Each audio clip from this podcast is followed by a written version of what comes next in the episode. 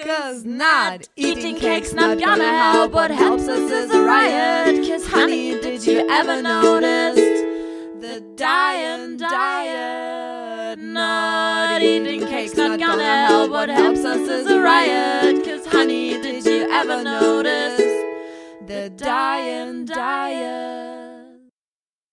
Antipöse Stücke, ein Podcast mit Antje Kröger, Katharina Sophie Hautmann und Ulrike Lichtenberg. Guck mal, so sehen die Kuchen aus. Schön. So, da sind wir wieder. Stück Nummer 6 mittlerweile. Jawohl. Ähm, das äh, Thema heißt Hunger. Und zwar Hunger 2. ja. Das letzte Stück hieß Hunger 1. Und es wird auch noch Hunger 3 geben. Tatsächlich gibt es auch noch Hunger 3. Wir haben viel Hunger. Und äh, heute haben wir zum ersten Mal einen Gast. Und zwar, magst du dich selber vorstellen? Genau, ähm, ich bin Mona Herdmann, äh, arbeite im Bell-Beratungszentrum Essstörung Leipzig und bin hier, weil ich Antje schon sehr lange kenne und schon sehr lange verehre in Na. ihrem ganzen Sein und in ihrer Kunst. Doch, das sage ich jetzt einfach mal hier rein. Und bin total gespannt. Genau, also zwei Sachen, die mich als erstes interessieren. Wir haben diese kleinen, diesen kleinen Zyklus Hunger genannt, weil, das, weil man das so von verschiedenen Seiten ja total toll beleuchten. Wenn wir dir dieses Wort Hunger jetzt geben, ne, was assoziierst du mit Hunger? Oh, wie, wie lange habe ich Zeit? So viel du willst. Es gibt keine Begrenzung. Also ich finde das Wort ja äh, schon in, in seiner Lautmalerei so, also das löst in mir ganz, ganz viel Gefühl aus, äh, vielleicht schon aus meiner persönlichen Geschichte heraus ähm, und geht aber ganz, ganz schnell emotional für mich auch in ganz viele andere Bereiche rein, die gar nichts mit Essen zu tun haben. Ähm, also äh, Hunger ist für mich ganz nah dran an dem Wort Sehnsucht vielleicht auch oder äh, Lust auf, ne? Oder ja, und dann kommen so kältere Worte dazu wie verhungern, ne? verhungert sein, Ja. sowas. Ähm, aber eben auf der anderen Seite von verhungert sein ist auch Lust ganz stark. Ähm, also interessanterweise denke ich an ganz viel Voressen. Lustig. Also wir Ja. haben uns die, die gleiche Frage beim letzten Stück Okay. gestellt und ich war, bin total bei dir. Ja. Es sind vor allem genau dieselben Worte gefallen. Ja, okay. Also Das ich habe halt gesagt, ich habe gesagt, für mich ist ähm, Hunger eigentlich nur bei Essen Mhm. und alles, was so, alles andere, was Antje quasi so als Hunger bezeichnet, ist für mich halt Sehnsucht und Lust.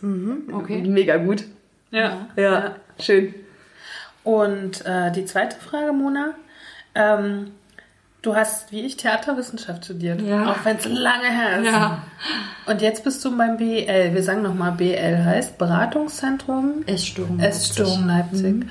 Ähm, wie kam, wie, wie, wie bist du diesen Weg gegangen? Äh, ich bin den Weg aus ganz vielen unterschiedlichen Richtungen gegangen und habe nicht gewusst, äh, wo ich hinlaufe, bis ich dort war. also ich habe schon, während ich Theaterwissenschaften studiert habe, eigentlich viel mehr ähm, gesellschaftliche Rollenbilder studiert. Das waren immer die Vorlesungen und Seminare, für die ich mich eingetragen habe, weil mich das irgendwie mehr interessiert hat als Bühne. Ähm, also welche Rolle kann ich innerhalb der Gesellschaft einnehmen und was macht das mit dem, äh, mit dem anderen ne, und mit dem System so. Dann habe ich während des Studiums äh, mein erstes Kind bekommen und dann irgendwann mein zweites Kind und dann habe ich nach dem Theaterwissenschaftsstudium meine erste Hospitanz am Theater gemacht. Und habe dann sehr schnell gemerkt, dass ich das nicht machen will. Und dann brauchte ich einen Plan B und ähm, habe äh, selber äh, eine ziemlich intensive Therapiegeschichte ähm, hinter mir, auch mit einer Essstörung im Background sozusagen. Und ähm, habe immer sehr gerne analysiert und mehrere Freunde haben gesagt, hier mach doch, äh, geh doch noch mal in die Richtung. Und dann habe ich das angefangen, habe irgendwie ja, Heilpraktikerin für Psychotherapie, Ausbildung gemacht und systemische Therapie, Therapie, weil das ganz nah dran ist an diesem Theater Ding. Also man spielt auch ganz viel mit Rollen, mit Figuren, mit Systemen. Also guckt nicht immer nur eine Person an, einen Patienten, sondern das ganze Gewebe, in dem der sich bewegt. Und ich habe aber immer gesagt, also ich mache alles, aber Essstörungen will ich nicht machen. ja, das ist ganz klar. Ähm, und dann hab, hatte ich eine Freundin, die äh, in der Gründungsphase des Bell schon mit drin war, Marlene, die kennen wir auch beide. Und die hat immer gesagt, Mensch, komm doch mal mit und äh, guck dir das doch mal an. Und ich habe immer gesagt, nee, das will ich, äh, damit will ich nichts mehr zu tun haben und so. Und dann ist irgendwann mal äh, eine Kollegin von denen ausgefallen, noch in der ehrenamtlichen Zeit. Und dann habe ich mich breit klopfen lassen zu so einem äh, Tag, äh, an dem die einen Film gezeigt haben vor einer Schulklasse. Also ein Film, wo es um eine Schwester von einer Bulimikerin ging. Ähm, und dann haben die sozusagen danach mit den Kindern gesprochen und es hat mich so gerufen. ja. Also das fand ich, äh, das fand ich total krass und nach dem Tag habe ich gesagt, okay, ich will bei euch mitmachen, so, ich will irgendwie irgendwas da machen. Ne? Bin zu den Selbsthilfegruppentreffen ge gegangen und ähm, dann kam diese Förderung und die, unsere Professionalisierung und dann war ich da mit drin. Also ganz am Anfang wart ihr ja ein, wart ihr ein Verein oder, oder? Nee, das waren einfach wirklich nur diese vier Frauen, die mhm. ehrenamtlich. Äh, ehrenamtlich, mhm. also ne, die äh, teilweise betroffen, teilweise auch äh, Angehörige, also die Freunde hatten, die betroffen waren und die wussten, wie schwierig das ist. Ne? Also wie unheimlich schwierig das ist, wenn man in der Erkrankung drinsteht und Hilfe sucht. Und äh, dann haben die geguckt, was es in anderen Städten gibt und haben festgestellt, dass es das in Leipzig überhaupt nicht gibt und haben es gegründet, ehrenamtlich. Und, haben und gibt es, also wo gibt es denn solche, solche äh, Vereine, in welchen Städten? Also ab welcher Größe oder so? Es gibt in Berlin ein ganz berühmtes, das heißt Dick und Dünn. Mhm. Dann gibt es in Frankfurt Anat, das ist auch äh, ein sehr wichtiger äh, Verein und Waage e.V. Das sind so die größten, mhm. größten drei. Mhm. Mhm. Und äh, wann wurdet ihr sozusagen professionell, in Anführungszeichen?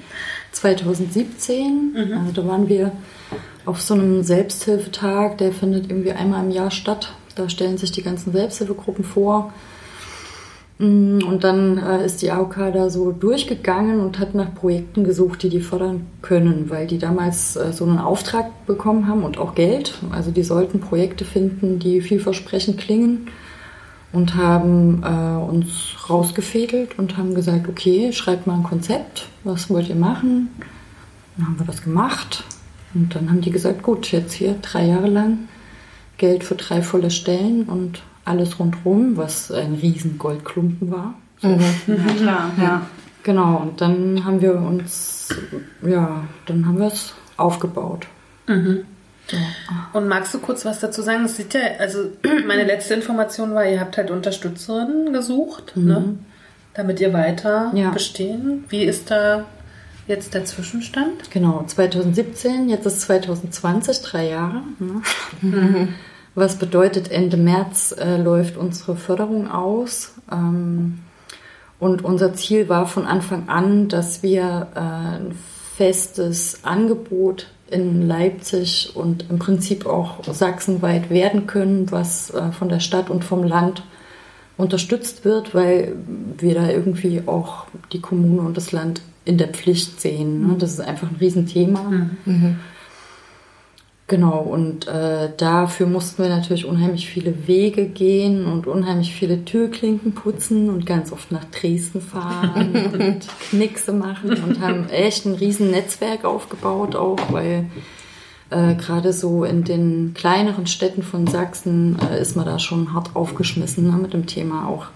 Mhm. Die Frauen, die in irgendwelchen sozialen Einrichtungen arbeiten, denen das begegnet sind, äh, brauchen Unterstützung, weil das echt ein komplexes Thema ist. Mm, und ja, jetzt ist es, also der Stand jetzt gerade ist ähm, für mich ein ganz wichtiger Punkt, dass wir endlich die Frage entschieden haben in Leipzig, wo gehört dieses Thema überhaupt hin? Mhm. Weil in Leipzig läuft Suchthilfe und Psychiatrie getrennt. Also das sind zwei verschiedene äh, Gremien quasi und äh, dadurch läuft die Finanzierung auch getrennt. Und das konnte schon, das hat schon vor unserer professionellen Förderung dazu geführt, dass wir von A nach B geschickt wurden und die Suchthilfe immer gesagt hat, nee, das ist ein Thema der Psychiatrie. Und die Psychiatrie hat gesagt, na, frag doch mal im Drogenbeirat. Und dann sind wir immer so hin und her und das lief auch tatsächlich die letzten zweieinhalb Jahre so. Und dann waren wir nochmal vor, vor einem Vierteljahr in beiden Gremien und ich habe dann echt äh, gesagt, so, okay, wir wollen jetzt wissen, gibt es für dieses Thema in Leipzig einen Ansprechpartner und wer ist das? Ne? Also wenn Sie jetzt Nein sagen, dann gehe ich mit der Antwort ins andere Gremium und wenn die auch noch Nein sagen, dann bedeutet das, dass dieses Thema in dieser Stadt keinen Ansprechpartner hat und das kommunizieren wir auch. Ne? Ja. Und das äh, hat dann dazu geführt, dass äh, der Psychiatriebeirat gesagt hat, äh, also die haben abgestimmt tatsächlich und haben einstimmig äh, uns aufgenommen und mhm. haben auch unterstützen auch den Antrag, der von uns vorliegt im sächsischen Staatsministerium für Soziales und Verbraucherschutz. Das ist sozusagen na, ganz äh, im Palast, ganz oben, weil das, äh, also Gesundheitspolitik ist sozusagen ein Teilbereich von mhm. diesem Ministerium. Und die haben jetzt vor, weiß ich nicht, vier Wochen ein Langkonzept von uns eingefordert. Das hatten wir zufällig fertig Ui, Genau, und das liegt jetzt da und wir warten sozusagen ne, auf ein Gespräch. Also Fakt ist, die Finanzierung geht sowieso erst, wenn, dann ab 2021 los. Aber mhm. für die Zwischenzeit mhm. kriegen wir uns irgendwie über Wasser gehalten, auch mhm. dank unseres Trägers, weil wir sind in der Trägerschaft vom Suchtzentrum. Das finde ich auch ganz wichtig. Also es war ein wichtiges Anliegen von uns von Anfang an, diese beiden Themenkomplexe Sucht und Psychiatrie zu verbinden. Ne? Mhm. Irgendwie. Also es bleibt weiter getrennt, aber in der Essstörung macht diese Trennung so, wie sie ist, also so äh, extrem keinen Sinn. Ne? Ja. Da Aber da würde ich gleich kurz mal anknüpfen. Mhm. Ich habe jetzt Worte gehört wie Psychiatrie und Sucht und mhm. Krankheit und mhm. Störung. Also das ist alles, haben wir kurz ja in einem ersten Stück gehabt, ne? Dieses Thema mhm. irgendwie. Was, was sagst also schon auch allein, ich, ich störe mich schon gerade an Störungen mhm. so ein bisschen. Als Störung. Ja, verstehe ich. also, so. äh, dass ich jetzt so darüber rede, das macht die Frage aus, weil ich habe jetzt gerade darüber geredet, äh, wie verhandelt man das in den entsprechenden ja. Gremien. Ja. Und äh, tatsächlich ist es ja so, dass in der Psychiatrie über Störungen gesprochen wird, mhm. also über Symptome. Mhm. Ne? Und äh, genauso äh, wird da eben auch drauf geguckt und so wird es verhandelt und man muss diese Sprache sprechen, ansonsten nehmen die einen gar nicht ernst. Mhm. ähm, Im Bell selbst gucken wir aber völlig anders auf das ganze Thema drauf. Also natürlich äh, nehmen wir auch ganz viele Erkenntnisse aus der Psychiatrie raus und auch aus der Suchthilfe raus. Ähm, aber grundsätzlich Mm, ist eigentlich der allererste Blick, den ich habe, wenn eine Klientin oder ein Klient zu mir kommt, immer, was macht der da? Ne? Also was verhandelt er da? Und auch da nochmal zu deiner ersten Frage. Ich bin schon noch Theaterwissenschaftlerin. Also ich sehe das schon noch als Bühne und ich finde es, äh, das fasziniert mich an Essstörungen immer mehr, je mehr ich mich damit beschäftige, dass die da eigentlich was aufführen. Ne? Also mm. die inszenieren im Prinzip äh, ganz oft, wenn man dann die Geschichte hört ne? und mm. die, die, also die ähm, Gefühle, die dazuhören, dann passt das ganz oft zu dem, was die da an ihrem Körper machen. Ne? Und ich finde es auch total interessant, wie stark die in Kontakt oft mit ihrem Körper, also wie stark die das da ausverhandeln an diesem, mm. ne?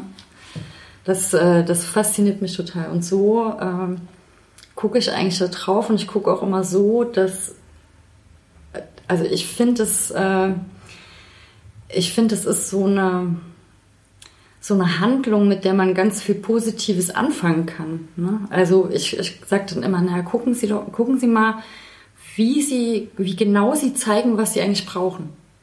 Also wir gucken dann immer so ein bisschen, wann ist es am schlimmsten, Ne? In welcher Situation tritt denn das auf? Und dann kommt man eigentlich ganz schnell zu äh, ganz tiefen Bedürfnissen, die darüber ausgedrückt werden. Und das finde ich, äh, hm. finde ich daran extrem gewinnbringend auch mhm. ne, an der Erkrankung. Wir hatten ja gerade beim ersten Stück auch dieses Thema der Krankheit. Also mhm. Zumindest bei Adipositas, mhm. Fettleibigkeit ist ja nicht der Krankheitsstatus, ne? Oder? Was meinst du denn? Also in der, in, in der Krankenkasse und so, ne? Da ist der, zählt ja das nicht als Krankheit, ne? Oder wie hatten wir das? Das hatten wir doch im ersten Stück. Diese Fettleibigkeit. Das wird zwar mit dem BMI eingeteilt, ja. Sozusagen, aber. Ja, Adipositas ist quasi eine Folge einer eine Folge. Krankheit. Mhm. Und was ist die Krankheit dann dazu? Das ist, also bei, gerade bei Adipositas kann es total unterschiedlich sein. Ne? Adipositas kann die Folge von einer Binge-Eating-Störung sein es kann aber auch die Folge von einer hormonellen Störung sein. Also mhm. es, auch Menschen, die überhaupt keine Essstörung haben, sind adipös. Das muss man erstmal trennen. Mhm. Und dann gibt es halt auch noch so vage Begriffe wie psychogene Adipositas. Das ist dann sehr nah an der Esssucht dran. Ne? Also das wiederum sich auch von der Binge-Eating-Störung unterscheidet, weil die äh, permanent essen. Und eine Binge-Eating-Störung äh, läuft ja ganz oft zwischen gar nichts essen und riesige Mengen. Ne? Mhm. Also so anfallsartig essen. Kathi, was sind denn das für ja. Gesichter, die hier gezogen werden? Hab mich kurz wiedererkannt. so, nicht permanent essen, sondern halt wirklich äh, dieses, äh, habe ich ja auch im äh, letzten Stück gesagt, dieses manchmal das Essen komplett vergessen, also mhm. Essen und Trinken zu sich nehmen, komplett vergessen, wenn der Fokus auf anderen Dingen liegt, ja. wie Arbeit oder ähm, auch ganz oft, wenn ich äh, mich um men andere Menschen kümmern kann. Und ähm, sobald dann aber mein Körper irgendwie mir signalisiert, also Hunger signalisiert, mhm. ähm, durch Übelkeit und Magenkrummeln und so weiter und so fort, oder wenn ich halt keinen anderen Fokus habe, also mhm. also sprich, wenn ich frei habe und zu Hause bin, dann ist das das zentrale Thema. und ich habe schon vorhin gesagt, also im, im letzten Stück, dann ist von Augen auf bis Augen zu immer irgendwas in meinem Mund. Mhm. ja, das kenne ich auch. Ja. ja, ja. Aber ich, also ich für mich äh, kann sagen, ich habe ja da auch viel drüber nachgedacht jetzt in der Vorbereitung auf dieses Stück oder gerade so Thematik ähm, Essstörung und so, äh, wenn wir so in die Richtung gehen. Und ich hatte das früher ganz oft. Das hatte habe ich jetzt aktuell seit vielleicht zwei, drei Jahren gar nicht mehr so. Also ähm, früher hatte ich, wenn, wenn mein Freund nicht da war, ich das krass ausgenutzt ist ja nicht da, niemand guckt mir zu. Und dann bin ich einkaufen gegangen, wie wahnsinnig. Und Bacon und irgendwelche Torten und so Kram. Und hat das so krass zelebriert. Ja. Und ich konnte gar nicht so viel essen, wie ich da hatte. Und mir war auch dann übel und, und so. Und ich habe mich auch richtig furchtbar gefühlt danach. Ähm, und es war es überhaupt nicht wert. Aber ich glaube, es war äh, so dieses, dieses darauf sich freuen und dieses Einkaufen und so. Es steht kurz bevor. Das war, glaube ich, das, was mir immer so ein krasses High gegeben hat. Es steht kurz ja, das ja. Ereignis. Das Ereignis, das genau. Aber das ist echt schon echt viele Jahre her bei mir, dass also, ich mir ist das recht akut. Okay, ja.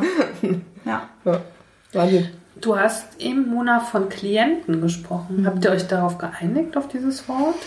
Nee, ich glaube, das kommt äh, aus, aus diesem Beratungskontext, mhm. äh, weil wir unheimlich viel damit beschäftigt sind, ähm, zu erklären und glaubhaft zu machen, dass wir keine Therapie machen. Mhm. Äh, was wir auch nicht tun. Ne? Das gibt unsere Stundenanzahl gar nicht her. Also man kann bei uns so fünf bis sieben Stunden, Beratungsstunden bekommen, kostenfrei. Ähm, aber da wird sozusagen aus dem klinischen Bereich sehr stark darauf geachtet, dass wir das nicht machen, sondern dass der Fokus ganz klar liegt auf informieren, motivieren und äh, an die richtige Stelle im Unterstützersystem bringen. Ne? Also wirklich gucken, was brauchst du gerade, mhm. was gibt's alles, was kannst du dir vorstellen und das zueinander zu bringen, weil es gibt unheimlich viel, also es gibt super viele Unterstützung, das hätte ich gar nicht gedacht, als ich angefangen habe, mich damit zu beschäftigen. Und du findest es aber nicht so leicht. Also äh, ich hab, war vor einem halben Jahr zu so einer Weiterbildung in Bad Staffelstein und da gab es eine Sache, die mich ganz doll beeindruckt hat. Da haben die so eine Tabelle gezeigt und haben, äh, da stand drauf, ab, ab einem BMI von wie viel Prozent deines Gehirns sind damit beschäftigt, an Nahrung zu denken. Nahrung, Nahrung, Nahrung. Ach, kennst du, kennst du die krass. Zahlen? noch? Äh, Also ich weiß, äh, die so die BMI 13 weiß ich, weil ich damals eine Klientin hatte, die hatte diesen BMI. Und da sind es tatsächlich noch 10 Prozent, die dir bleiben. Ne? Also 90 Prozent deines Gehirns sind damit beschäftigt zu hungern, zu, äh, äh, über Essen nachzudenken, über Körper nachzudenken. Also in dieser Nummer drin und 10 Prozent hast du noch. Und dann kannst du mal überlegen, ne, wenn du richtig ordentlich äh, unterwegs bist im Hungerfilm, äh, dann die richtige Unterstützung zu finden. Ne? Das ist, ist schon eine Aufgabe so. Also da musst du dich erstmal, da musst du dich mal durchkämpfen, bis du bei einem Therapeuten bist, der sich dann womöglich auch noch auskennt mit Essstörungen oder deine Angst überwinden, in der Klinik anzurufen oder ne? Ich würde mit dir gerne mal die Essstörung durchgehen. Wollen wir das mal machen, Ja. Mona? Wenn wir hier schon eine Fachfrau haben. Ja, Weil super. ich muss ja sagen, ich kenne fast nichts davon. Mich interessiert das sehr. Ich bin voll gespannt. Ich habe es mir hier aufgeschrieben. Also, Anorexie. Willst du kurz sagen? ja, Also Magersucht. ne? Magersucht.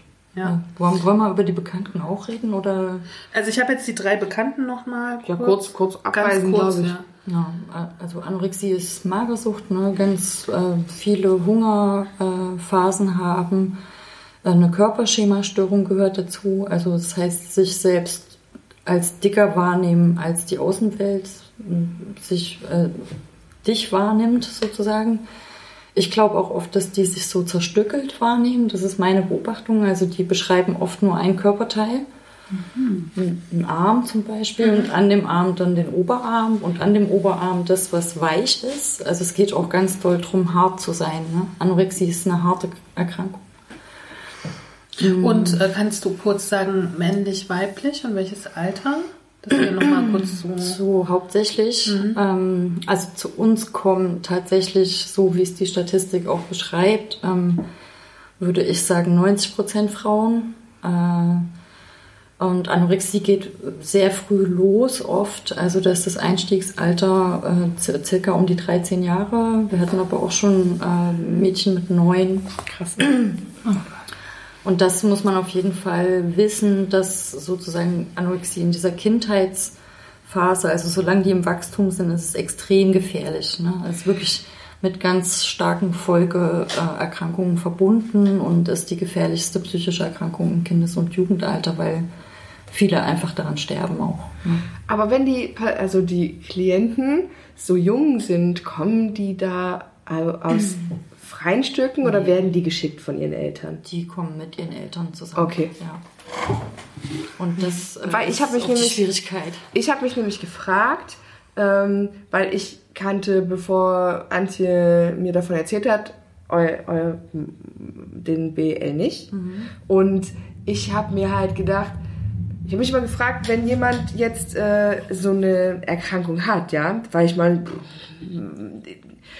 ich würde nicht auf die Idee kommen und ich denke, dass ich mit Sicherheit, also ich empfinde mich tatsächlich streckenweise auch als irgendwie da schon gestört in der Richtung, ähm, was mein Essverhalten angeht, weil ich eben genau das mitkriege, dass so viel Prozent meines Denkens Raum braucht für diese Ernährungsfrage. ne? Also das ist halt so viel, es ist ich rufe meinen Freund an nach der Arbeit, sage, holst du mich ab, was essen wir zum Abendbrot? das ist wirklich, also das hat so einen Raum, dieses Thema. Und trotzdem würde ich ähm, nicht jetzt von mir selber aus auf die Idee kommen, mich darüber zu informieren, wo man mir helfen könnte, weil ich mich halt nicht als so krank empfinde, als dass ich jetzt ärztliche oder psychologische Hilfe, also zumindest nicht für den Kontext in Anspruch nehmen müsste.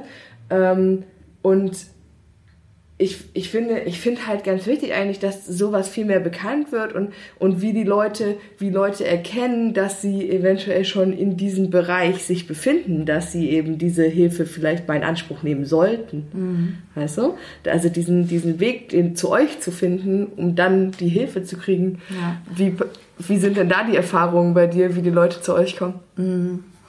Also ich finde es interessant, was du beschreibst, weil das ist total meine Erfahrung. Ne? Also Anorexie geht dann oft in einen Bereich rein, wo es entweder lebensbedrohlich wird oder die Menschen drumherum entwickeln so einen Schutzinstinkt.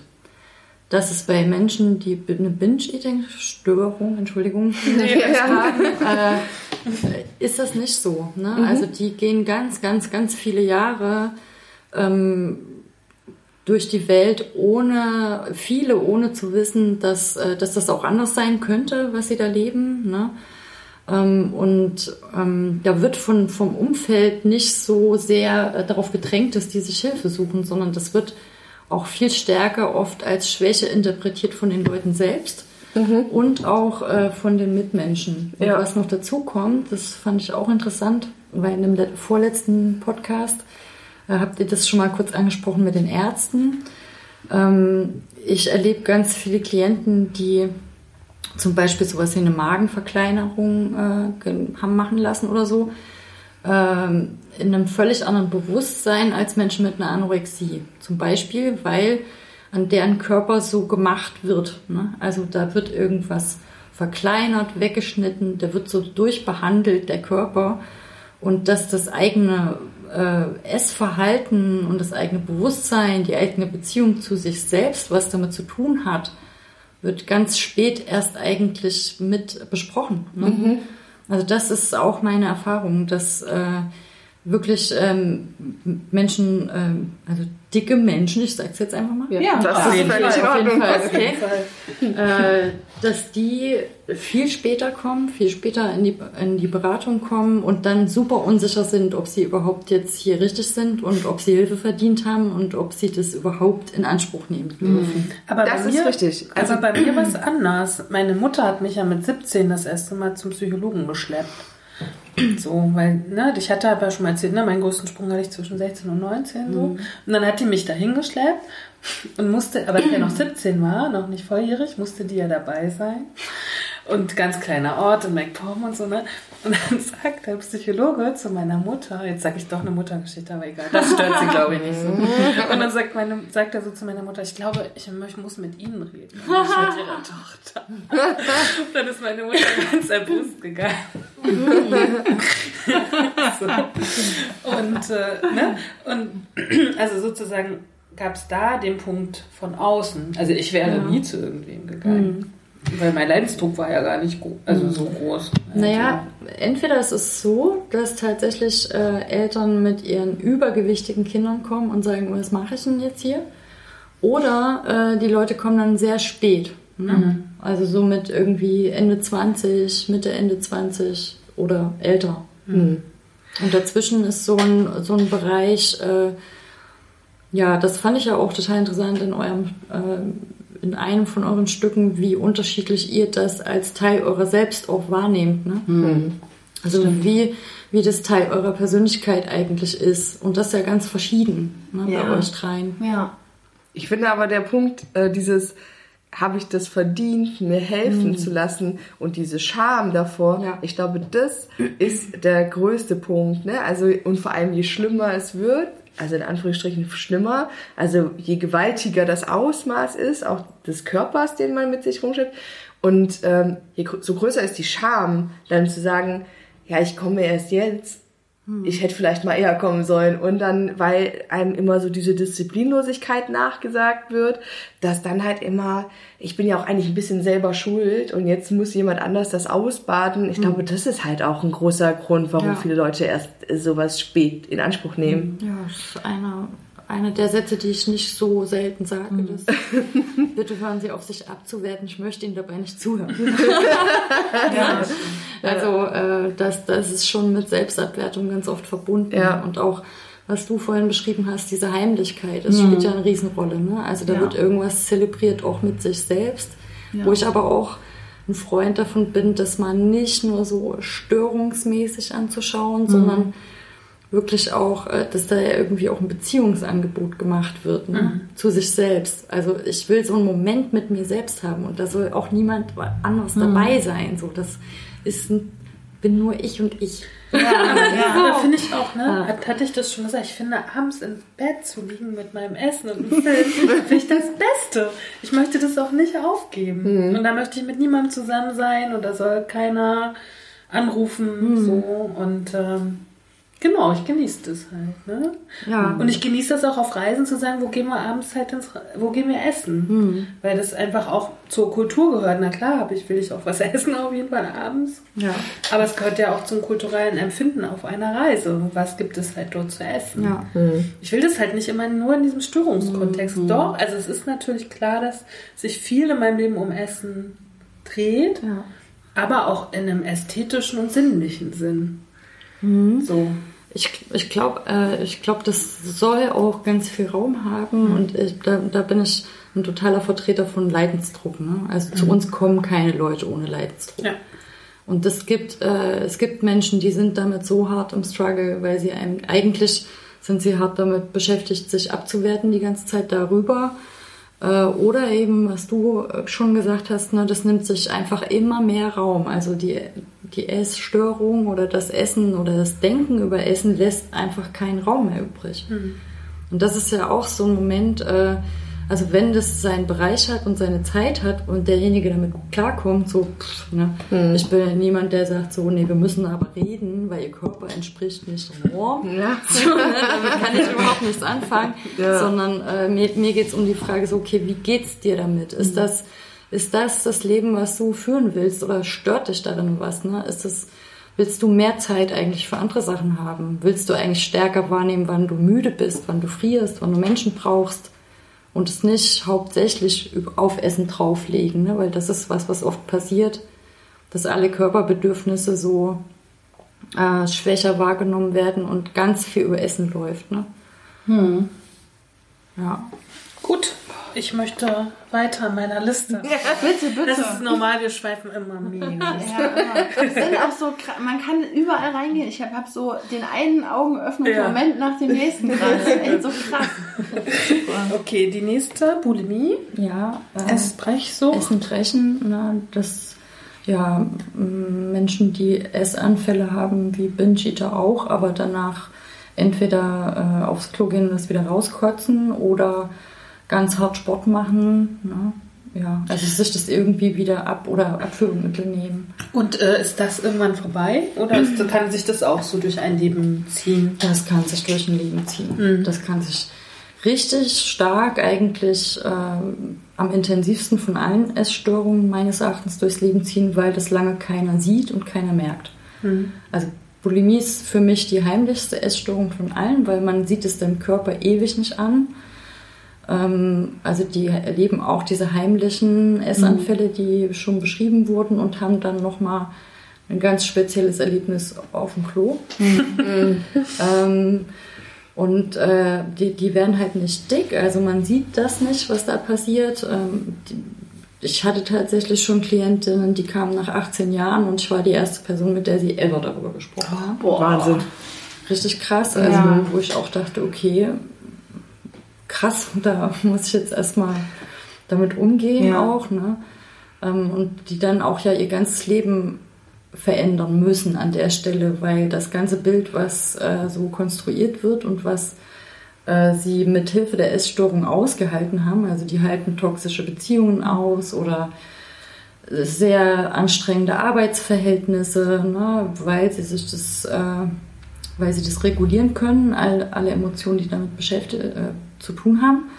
Und wenn sie das weglassen, dann halten sie das alles nicht mehr aus. Und dann ändert sich sozusagen das ganze Leben auf einmal.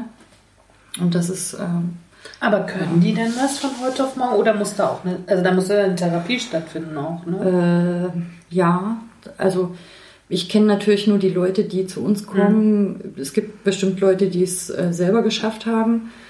Äh, aber in der Regel muss eine Therapie stattfinden, weil ja auch da, äh, auch wenn die normal essen, also viele essen die normalen Mahlzeiten mit, ne, sind auch in Familien integriert und keiner weiß es. Ich glaube ja immer, die Kinder wissen es immer, weil die Kinder riechen dich. So. Ähm, aber so die Erwachsenen wissen das alle nicht und dann äh, Und auch Partner? Kann die das auch vor Partnerschaft verstecken? ja, also ich habe tatsächlich Klientinnen, die sagen, mein Partner weiß das nicht und wusste es nicht, obwohl ich mir das auch immer nicht, also ich, ja, aber da glaube ich natürlich das, was sie sagen, ne? ähm, Aber ich, es ist wahnsinnig anstrengend. Es muss wahnsinnig anstrengend sein. So, dann haben wir dieses, hast du jetzt schon mehrmals gesagt, diesen Begriff Binge-Eating? Dann erklär mal.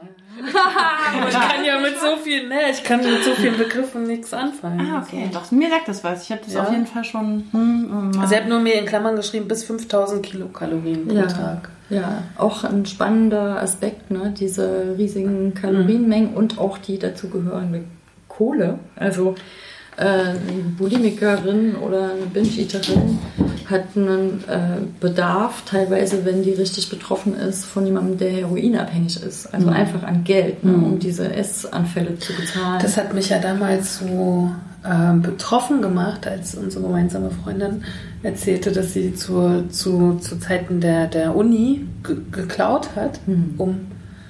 Da habe ich gedacht, krass, ich musste mir noch nie Essen klauen. Also, weißt du, so. Ja. Und dann habe ich das das erste Mal begriffen, dass es noch ganz andere Arten von Essstörungen gibt, Ja. als die, die ich jetzt habe. Ja, also das ist tatsächlich auch ein Grund, äh, ein, ein, so, ein, so ein Anstoß, warum Partner manchmal kommen, die sagen, ey, ich kann es nicht mehr bezahlen. Also ich weiß es und ich sehe es und ich kann, ich, wir können uns das einfach nicht mehr leisten, so, ne, was da äh, an Geld teilweise auch drauf geht. Genau, Binge-Eating. äh, Binge heißt Schlingen einfach nur und ja, Essanfälle mit bis zu 5000 Kalorien, obwohl mich das immer nicht so, ich, mich interessiert eher, was äh, die Leute essen und wie, ne? Also so, Was die essen die? Bewegung ist ganz Kann das das- total unterschiedlich. Ja. Gibt nicht so das typische fünf, fünfmal Happy Meal oder was. Also ich habe echt, das Nee. klingt jetzt vielleicht blöd, aber ich, so stelle ich mir das vor. Ich fahre jetzt zu McDonalds und dann hole ich mir riesig viel. So, nee. Nee, also Ich glaube, das findet niemals so öffentlich statt.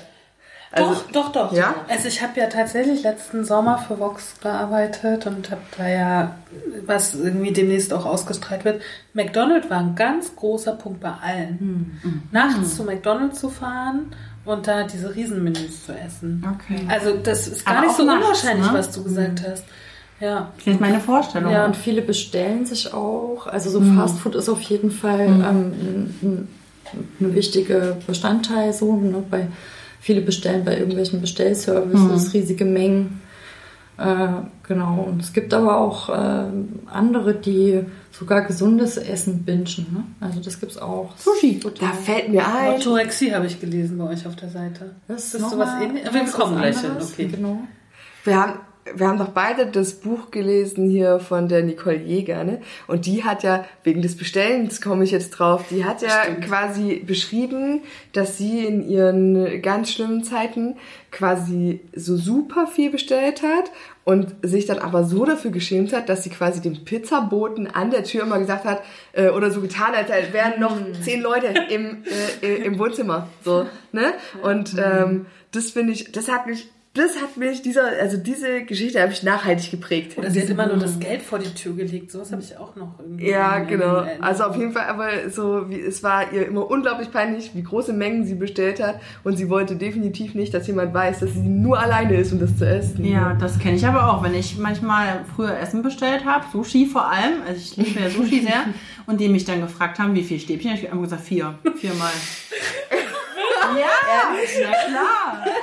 Kann doch niemand glauben, dass ich das alles alleine esse. Ich habe immer, ich hab immer zwei Tage von gegessen, aber trotzdem. Ja. Oh Gott. Ja, aber, aber daran äh, kann man mal sehen, wie hoch der Druck ist. Ne? Also wie stark das, äh, wie stark die Idee davon, was denken die anderen über das, was ich da mache, auf einen einwirkt. Ne? Bis Aber- zu dem Moment, wo man mit dem Essen dann wirklich alleine ist. So. Aber wäre sie ein Mann, wäre das kein Problem. Das hat meine Schwester mir schon so häufig gesagt, ne? Das, die ja irgendwie auch gerne isst, aber auch viel Sport macht. Und sie sagt, aber wenn sie eine Portion bestellt und ihr, ihr Mann dasselbe, ist das oft problematisch, weil die, die Augen, oder sie denkt dann halt, ne, ich bin eine Frau, ich darf halt nicht so viel essen. Das äh, würde ich jetzt mal bestreiten. Aber es Also da habe ich einfach schon zu Ja. viele Männer vor mir sitzen gehabt, die äh, was anderes erzählen. Okay, aber ich habe oft das Problem, dass bei Männern große Portionen kein Problem sind. Ja, Ohne Männer- das abzuwerten. Ich erlebe das tatsächlich im, äh, im privaten Kontext, wenn wir zu meinem Vater gehen. Mein Vater kocht sehr gut und sehr gerne und ähm, egal mit welchem Partner ich da war, ich hatte vor meinem jetzigen Freund einen Freund, der ähm, ungefähr meine Größe hatte, sehr äh, schlank und gut trainiert war, ne? Aber er war halt ein Mann. Aber prinzipiell, wie gesagt, war nicht, nicht groß und äh, ne, so. Und auf jeden Fall mein Vater immer so nach dem Motto, naja, sie kommt ja mit ihrem Freund, äh, da muss ich mal ein bisschen mehr kochen. Das, weil Männer sind ja immer gute Esser. So, das ist, Hm. das ist, ne? Und ähm, ich meine, bei mir plant er auch schon mehr ein, weil er weiß das ja mittlerweile, dass ich auch viel esse. Aber ähm, das ist halt, das ist so ein, so ein ist tatsächlich, glaube ich, schon auch ein gesellschaftliches Ding, dass man immer sagt, naja, Männer essen mehr als, also deutlich mehr, das ist auch okay. Das erlebe ich auch so. Ja, es kommt aus ich auch einer alten, alten, alten Ja, Zeit. Ja, aber aber das, das ja. stimmt. Bei uns zu Hause, McPommes ist es so, dass die Männer äh, bei Weihnachten an diesen Tafeln immer noch mehr kriegen. Und die kriegen Mehr immer die Keule vor allem. Immer die Keule.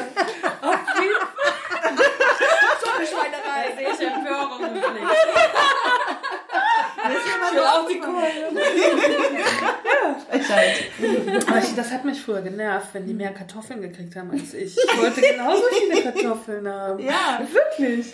Oder wir hatten auch diese Geschichte mit meinem Cousin damals irgendwie. Wir waren, wir waren zwei Mädchen und wir durften immer ein Stück Kuchen essen. Und mein Cousin, der dazu kam, der hat immer drei oder vier gegessen.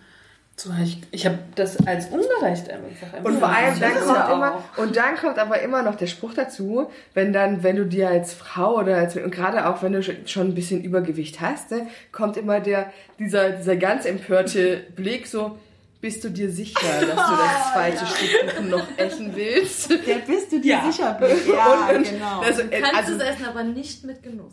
Ja, ja, genau. Aber es, also bei mir kam nicht nur der Blick, es kam auch der Satz dann tatsächlich dazu. Und das hat mich immer so geärgert, weil ich mir gedacht, immer, also so ganz rein praktisch habe ich immer gedacht, ja, ich bin mir sicher, sonst würde ich es nicht nehmen.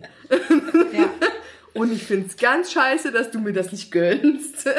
So. Ja, oder so Sachen wie letztes Stück oder so, ne? Mhm. Und du denkst die ganze Zeit, ich, ich nehme das auch noch. Aber man nimmt es halt nicht Ja. aus so politischer Korrektheit Ja. halt irgendwie, oder? Auf jeden Fall. Und äh, Binge-Eating, Mona, wann geht das los? In welchem Alter? Sind es auch Frauen oder auch Männer? Äh, da, also Binge-Eating würde ich sagen, ist fast. Äh, also das sind Männer und Frauen gleich äh, auch jetzt im Bell. Also gleiche Anzahl von Kindern. ähm, und wann es losgeht, kann ich tatsächlich nicht sagen. Die allermeisten, wenn ich jetzt mal so zurückdenke, die allermeisten erzählen, dass es tatsächlich in der Kindheit schon ein Thema war. Ja, Hm. Ja, würde ich sagen. Doch. ja, das glaube ich auch. So, jetzt, jetzt habe ich einen Strich gemacht. So, das waren die, Mhm. wo ich auch noch sage, kann ich ein bisschen was noch mit anfangen. Jetzt kommen so ganz für mich sonder, bes, besonderlich, besondere Sachen. So, hier haben wir Orthorexie. Ja, Ortho von, von richtig, ne, wie Orthographie. Ähm, Menschen, die sich unglaublich viel damit beschäftigen, das Richtige zu essen. Also die verbringen wirklich den ganzen Tag im Netz, um rauszufinden, welche Chiasamen jetzt gerade die besten und äh, ne, Bio, Öko, Fairtrade, alles muss richtig sein, natürlich auch nicht vergiftet. Die haben ganz oft ähm, glauben die ganz viele unterschiedliche Allergien zu haben oder ähm, nicht gut auf bestimmtes Essen zu reagieren. Und es ist sozusagen ganz nah an so einer Zwangsstörung dran. Einerseits, also man rätselt auch noch, ist es jetzt eigentlich eher eine Zwangsstörung oder eine Essstörung, das ist auch noch nicht geklärt. ähm, und was ich noch ganz wichtig finde, ist, dass die ganz oft so einen moralischen Überhöhungsmoment haben. Ne? Also ich bin richtig, ihr seid falsch. Ich bin, äh, ich achte hier auf alles. Ich zahle auch ganz viel Geld dafür, dass ich richtig bin und bin deshalb besser als ihr, weil ihr esst diesen ganzen Kram, der irgendwie vergiftet ist und verseucht und unsere Umwelt kaputt macht. Und das finde ich interessant, weil ähm, eine Spur davon ist ja in jeder Essstörung richtig. Also eine Spur reagiert ja auf was, was in der Gesellschaft tatsächlich passiert. Ich glaube, dass es so ein äh, Zeichen ist dafür, dass sich tatsächlich auch ernährungsmäßig super viel verändert gerade. Also dass von diesen Fleischbergen weg hin zu einer vegetarischen, veganen Ernährungsweise, die uns bevorsteht. Da bin ich davon total überzeugt. Ne? Und das führt aus meiner Sicht zu so Überreaktionen, weil die Leute darin Ängste entwickeln. Ne? Und das verstehe ich auch. Und dann kommt das, was in vielen Essstörungen kommt oder zum Beispiel in Anorexie ganz stark ist, so, ne? Äh, Ich, äh, ich beschneide mich immer mehr, ich darf immer weniger essen, die Verbotsliste wird immer länger, die Erlaubtliste immer kleiner. Und dann halte ich mich da vor allem gedanklich den ganzen Tag drin auf ne, und muss mir um die anderen Sachen keine Sorgen mehr machen. Ganz großer, äh, also ganz wichtiger Punkt, so dass alles, was mir Angst macht und was ich schwierig finde und darüber muss ich nicht mehr nachdenken, weil ich kann über Essen nachdenken. Na, und man hat ja für sich klare Regeln festgelegt, Klare Regeln. die so ein, denen einfach zu folgen ist. So. Ne? Also das Ja, hat, genau, das hat teilweise auch schon so einen religiösen äh, Anstrich, ne? weil damit verbunden ist, ich mache die Welt besser und ich kann mich irgendwie sauber essen und ne? Clean also wenn, wenn ich ja. das richtige, wenn ich das richtige Essen finde, dann äh, kann ich mich sozusagen von dieser ganzen Schuld, die mit Essen verbunden ist, und das ist sie, so wir wissen alle, was da drauf liegt auf den Tellern und müssen das irgendwie verdrängen. Das ist die Leistung, die wir gerade noch machen. Aber die äh, essen sich rein, sozusagen. Ja. Also eine Reinheitsidee, die da dahinter steht. Und ist es auch männlich und weiblich? Ähm, das, also mir sind gleich viele Männer und Frauen begegnet, die es haben tatsächlich. Ich glaube, das hat auch damit zu tun, dass das ja in dieser ganzen Fitnessbewegung auch eine Riesenrolle spielt und auch eine relativ junge Essstörung ist. Also ähm, bewusste Ernährung spielt ja sowohl bei Männern als auch Frauen in bestimmten Teilen der Gesellschaft eine riesengroße Rolle. So. So, dann haben wir Muskelsucht. Ja. Muskelsucht? Ja. Muskelsucht, ähm, genau, das ist so eine Form der Essstörung, die ganz viel bei Männern begegnet. Also die äh, ganz stark vom Körper ausgeht. Der Körper soll einem bestimmten Bild entsprechen und das ist jetzt nicht äh, total dünn und es ist auch nicht so dick, dick wie ein Bodybuilder, also so aufgebläht ne? und hochgepumpt, sondern alles soll sehr sehnig und muskulös sein, schlank. Also ein ganz klares Bild von, wie soll mein Körper aussehen und das wird auch mit entsprechenden Diäten ne, unterstützt, ganz krass und im Zentrum, wie bei jeder anderen Essstörung, auch die Leute haben wenig Zeit für andere Sachen noch im Leben. Ne? Mhm. Also einfach super viel damit beschäftigt, äh, den richtigen Körper daran zu züchten. Und dann auch so wird trainiert und Ja. so Eiweißshakes und wird dann so Ja. auf Makronährstoffe wahrscheinlich Ja. geguckt. Ja. Genau. Da haben wir wieder, das, die Makronährstoffe, die hatten wir beim letzten Stück auch schon mal. Ja, das äh, ist eine Essstörung, die auch wenig erkannt wird, weil äh, das erstmal ganz, ganz super gesund aussieht und der macht Ja, Sport und bewegt das- sich. Ne? Alles gut, genau. Ja, das ist was, was mich ja, was ich jetzt schon ein paar Mal gesagt habe, was mich super nervt. Das ist immer so diese gute Sucht, Ja. die die ja nun äh, so erstmal so wirkt, ne? Und die schlechte Sucht, wie eben alles, was so mit äh, ganz mageren und ganz dicken Körpern zu tun hat, ne? Ja, und auch da drin nochmal, glaube ich, dass eine, also ich setze mich damit jetzt vielleicht in die Nesseln, aber ich glaube, dass eine Anorexie gesellschaftlich immer noch angesehener ist als eine Binge-Eating-Störung. Ja. Es wird mit Stärke assoziiert. Ja. Also Ja. Wie, das, Genau. das, das macht Ja. sowas. Und Und das, das äh, ist- das ist so ein ganz interessanter Moment, wenn das kippt. Ne? Ja. Also das wird irgendwie so ein bisschen unterschwellig bewundert, was die da schaffen. Und dann kippt es, wenn die, wenn die Frauen oder die Männer aussehen, wirklich wie, also wenn man wirklich Angst kriegt, weil sie einfach äh, die sich dem Tod nähern. Und dann äh, ruft es Ekel hervor. Also das ist Genau. so ein ganz äh, feiner Punkt. So ein Aber es kurzer ist- Umschaltmoment. Es ja. ist, es ist, so- also das ist schon sowas, was mich so, ich habe gerade so viele Freunde, die ähm, sich in diesem Bereich von Transformation und gesunder Ernährung und so weiter und so fort bewegen. Und ähm, ich finde es super, dass sie das machen und es hat bei keinem jetzt auch so ganz krasse Ausmaße, ne? Aber das ist immer, ich, ich habe das jetzt schon ein paar Mal auch mit denen diskutiert, dass ich es halt so blöd finde, dass dass immer diese, diese, diese Esssucht, ne, oder diese Binge-Eating-Störung oder was auch immer es da gibt in, in diese Richtung, immer so als negativ und schwach und äh, das ist, da ist man kein guter Mensch, da wird man abgewertet.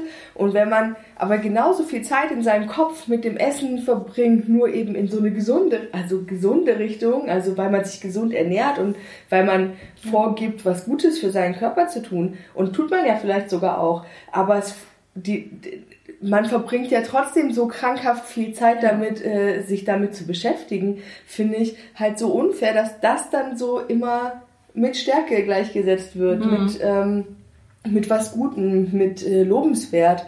Und das, das ist was, also das, das ärgert mich so ungemein. Einfach. Aber ich finde so schön, was du gesagt hast. Gute Sucht, schlechte Sucht, so ist es. Genau. ja. Und das sind ja aber auch die, Tribu die Attribute unserer Leistungsgesellschaft. Ne? Also Anorexie ist Selbstkontrolle, das ist was Gutes, da, da wird was irgendwie forciert und geleistet und Wie stark ich mich jedes Mal kontrolliere, rechtzeitig einkaufen zu gehen, bevor mein Kühlschrank leer ist. das wird nie honoriert.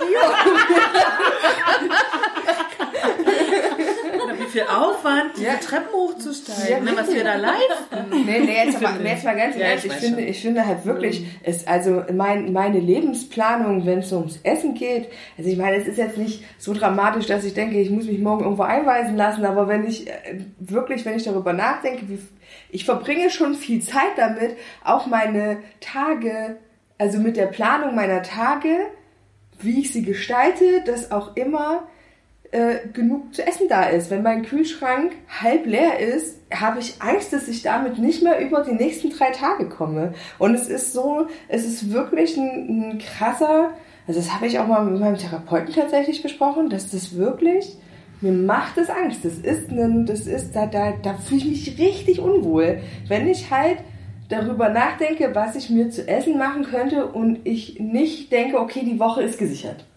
So. Ich, das ist Nee, halt, ne? Das kenn ich auch nicht so, Ich nicht. Ich Ich würde bin gerne sehr aber diszipliniert in der Planung dessen. Das machst du wunderbar. Danke. Vielleicht, wissen wir nicht. Wir kommen auch wieder zu den persönlichen Geschichten, aber wir haben noch ein paar Essstörungen vor uns, liebe Leute. Wir wollen ja auch ein bisschen informieren. So, wir haben ja noch Kauen und Ausspucken. Ja, Chewing and Spitting. Äh, Gerade äh, ja, kommt aus Amerika rübergeschwappt, würde ich jetzt mal sagen. Ah, okay. Also Wie viele gab's, es in gab's wahrscheinlich, äh, gab's wahrscheinlich hier auch schon viel, aber ich habe auch erst in dem Kontext so davon gehört. Ähm, das ist, sind also oft zusammen mit einer anderen Essstörung kommt das vor, mit Anorexie zusammen oder Bulimie zusammen, äh, dass die äh, das Essen in den Mund nehmen, kauen und dann in eine Serviette spucken, ne? damit, äh, gar nicht erst runterschlucken, so. Damit sie sozusagen den Geschmack haben und den Genuss haben, aber nicht Die Kalorien. Die Kalorien, ja. Dann haben wir Night Eating. Night Eating Syndrom. Syndrom, ja. Äh, ganz spannende Geschichte, weil die Leute werden tatsächlich nachts wach. Also das hat äh, mit Hormonschwankungen ganz viel zu tun. Äh, die werden nachts wach und können nicht wieder einschlafen, bis die was äh, gegessen haben. Also die haben sozusagen die, der Insulinspiegel sackt äh, irgendwann mitten in der Nacht ab und dann äh, müssen die essen, weil sie sonst gar nicht einschlafen können, ne? weil der Körper in Und Das ist, glaube ich, da. meine Essstörung.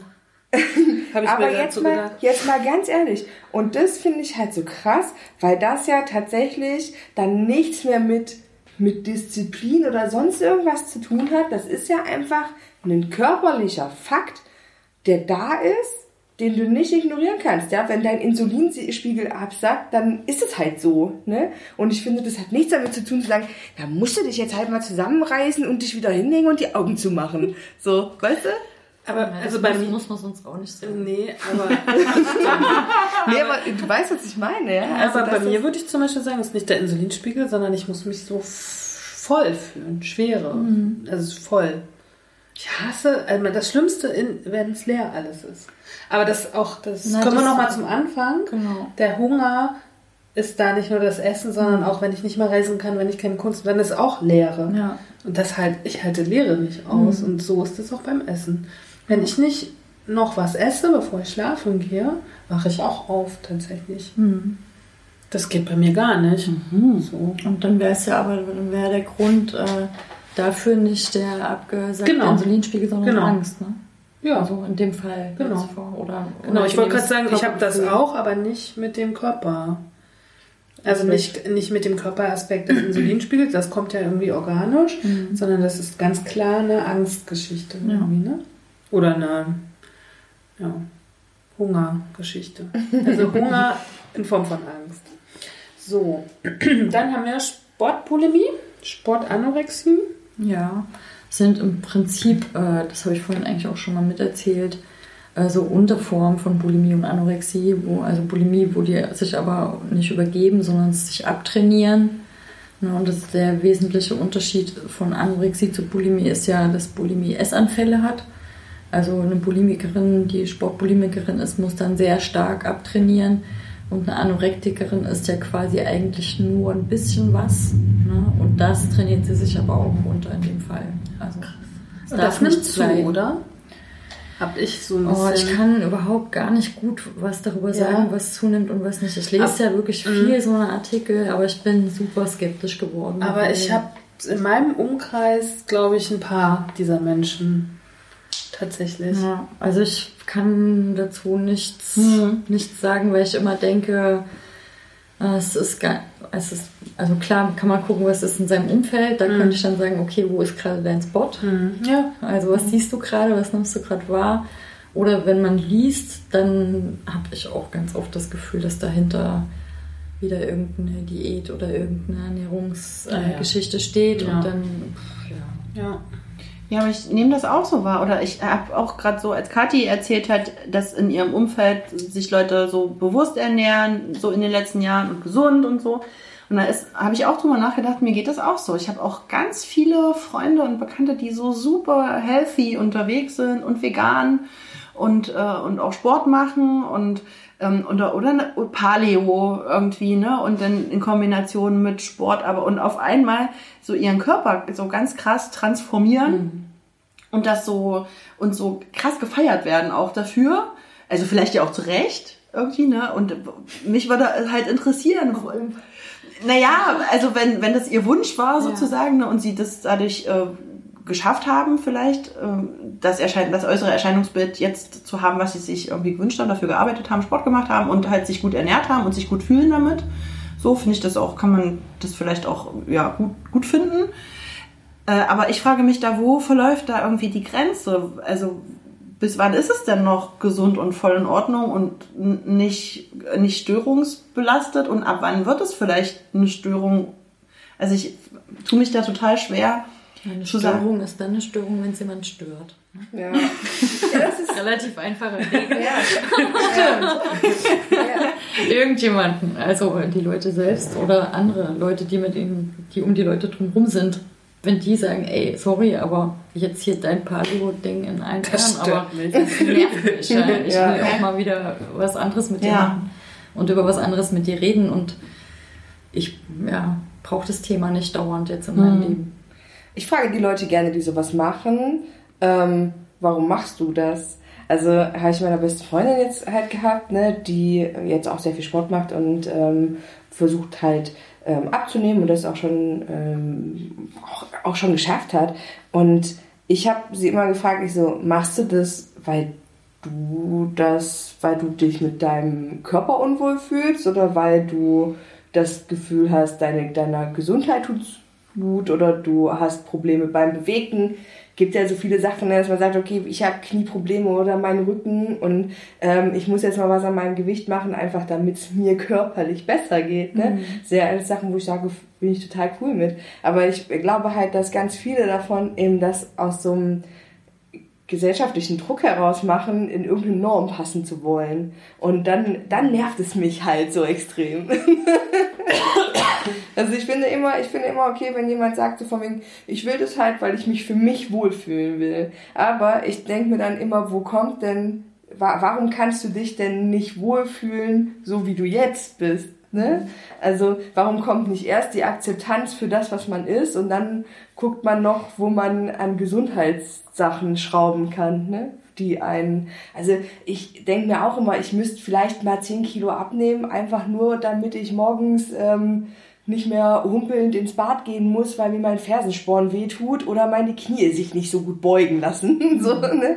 Das ist, das wäre aber auch der einzige Grund nicht, weil ich mich nicht schön finde oder weil ich denke, dass ich ähm, dass, dass ich aus irgendeinem anderen Grund mein Körper mich minderwertiger macht. So. Oh, das ist auch krass, wie mein Welt da auch so entfernt voneinander sind. Weil ich, ich würde das zum Beispiel ganz anders sehen. Also ich, ich würde auch, also ich würde super gerne abnehmen. Hatten wir ja schon mal mit dem Fettsuit, ne? Ich würde den echt gerne ausziehen, so. weil ich es auch einfach, also erstens gesundheitliche Gründe bin ich voll bei dir so, ne? Habe ich auch immer mal. Aber ich finde es auch, finde auch meinen Körper so eigentlich nicht so richtig ästhetisch. Also so Gesicht, ja, super. Äh, aber so alles unterhalb Gesicht könnte ich echt, wünsche ich mir gerne anders. Echt, ich war diese Woche in der Sauna, das erste Mal seit wirklich langer Zeit. Und es war so gut, weil ich habe ich hab mich wieder sehr gefeiert. Nur alte Männer und Frauen und äh, wir waren zu, zu zweit und wir haben das auch echt gesenkt, dieses Niveau dieser Sauna, das Altersniveau. Und dann habe ich mich immer... So, das Altersniveau. Das andere Niveau auch halt irgendwie. Ich war da, Mann. Ja, super. Und dann habe ich mich aber immer so im Spiegel, in diesen Spiegeltüren von, den Sauna, von der Sauna gesehen und ich habe gedacht, gar nicht so schlecht. Irgendwie, und dann habe ich gedacht, war, also, ne, ich kann das ja nicht nachvollziehen. Weißt du, also, ja, das- ich, ähm, ich, ich möchte ja eigentlich nur Kilos verlieren, weil mir halt einfach meine Knie wehtun. Das ist wirklich, ich würde, oh, ich würde mir so wünschen, dass es so eine ganz easy UP geht. Ich habe ja auch so eine Krankenhausphobie, ne? Dass es einfach geht. Neue Knie und schon wäre mein Leben echt Ja. gut. Zu Hause hier auf der. Couch. Fünf Einfach Stunden. genau, es kommt so ein Arzt vorbei, Genau. macht so schnipp, schnipp und macht meine Knie rein, finde ich super. Ich muss jetzt immer, Ja, ähm, wenn ich bei, bei meiner neuen, in meiner neuen Filiale äh, auf Toilette gehe, muss ich immer an hier den Künstler denken. Dem Bolero. ja, genau. Weil, Bolero. Bolero. Butero, weil wir haben quasi eine komplette, also in der, in der, in der Personaltoilette haben wir eine komplette Fensterfront. War witzig, als sie noch nicht beklebt war. da konnte man nämlich von beiden Seiten. Aber jetzt ist sie beklebt und es wirkt wie ein Spiegel. Das heißt, ich sitze immer auf Toilette und äh, gucke mich dann so an und ich muss dann immer. Du denkst, ich sehe aus wie die Leute bei Bolero. Ja, genau. Finde ich, find ich super. Kann der mich mal behalten? Ja, ehrlich. Super. Finde ich wirklich toll. Nee, und aber auch in der Sauna habe ich wieder gedacht, oh, ich gehe so gerne in die Sauna, weil ich mir so gerne nackte Menschen angucke. Und ich finde es so toll, weil die so unterschiedlich aussehen.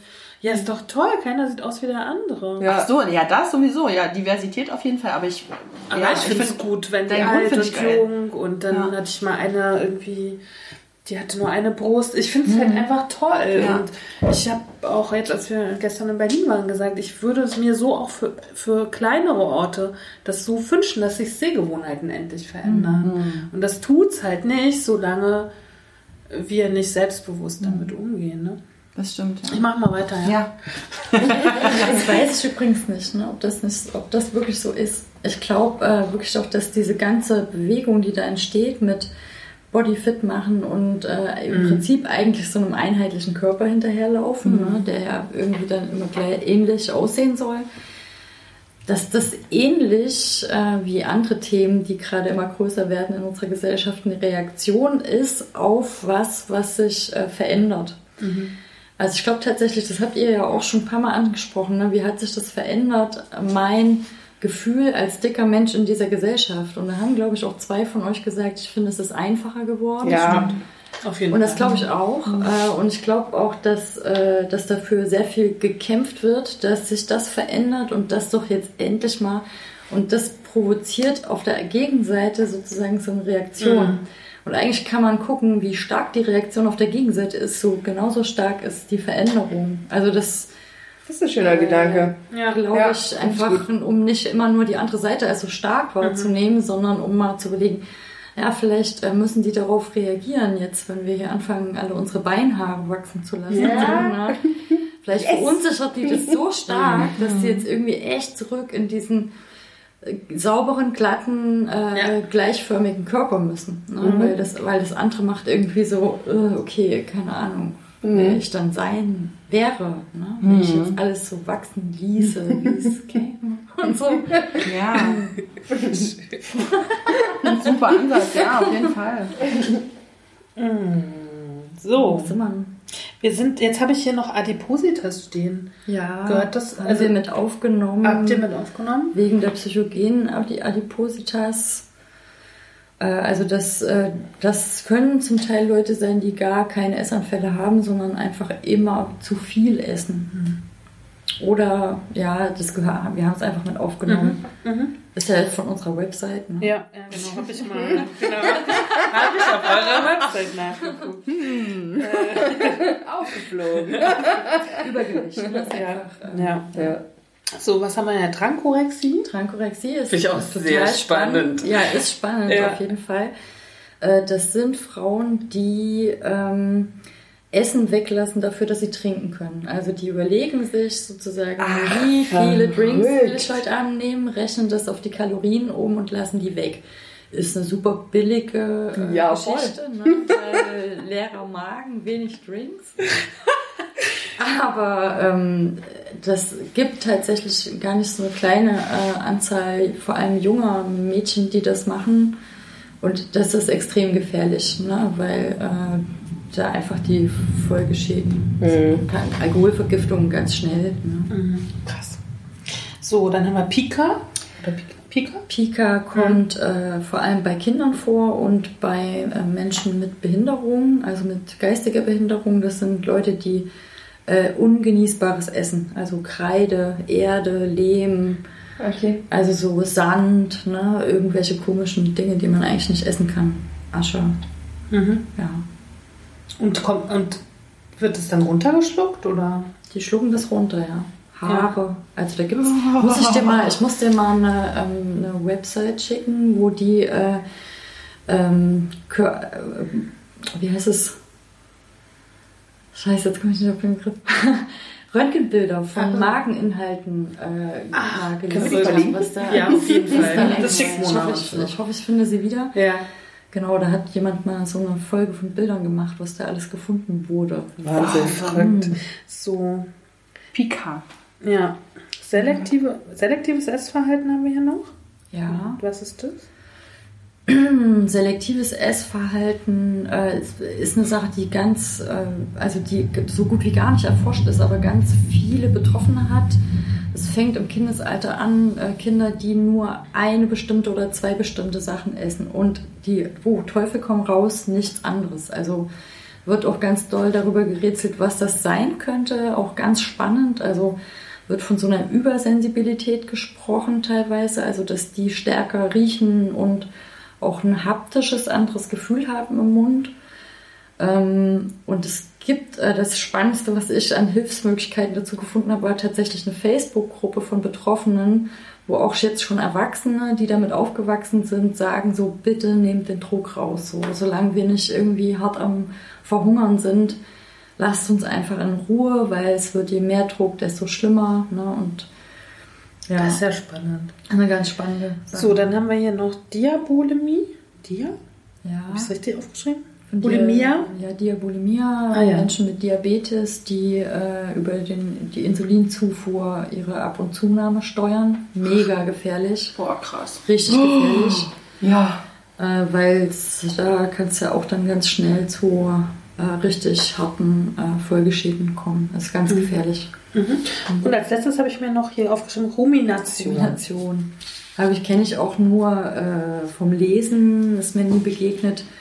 Äh, Menschen, die ihre Nahrung hochwürgen und die nochmal essen. Also wiedercoin heißt das. Yummy. Ja, du willst wissen. Ja, auf jeden Fall. Ich fand das, Ihr wollt als ich das, äh, die Liste gesehen habe auf eurer Homepage, habe ich gedacht, krass, was ist das denn Naja, alles? Ich habe natürlich ein bisschen was immer dazu gelesen, aber dann habe ich gedacht, ich, wenn wir dich schon da haben, Ja. ne? weil wir, ich finde immer, wenn wir von Essstörungen, entweder ist es doch im, im ist es die, die es ist noch nicht mal die Bulimie, würde ich sagen, es ist Magersucht oder Fresssucht.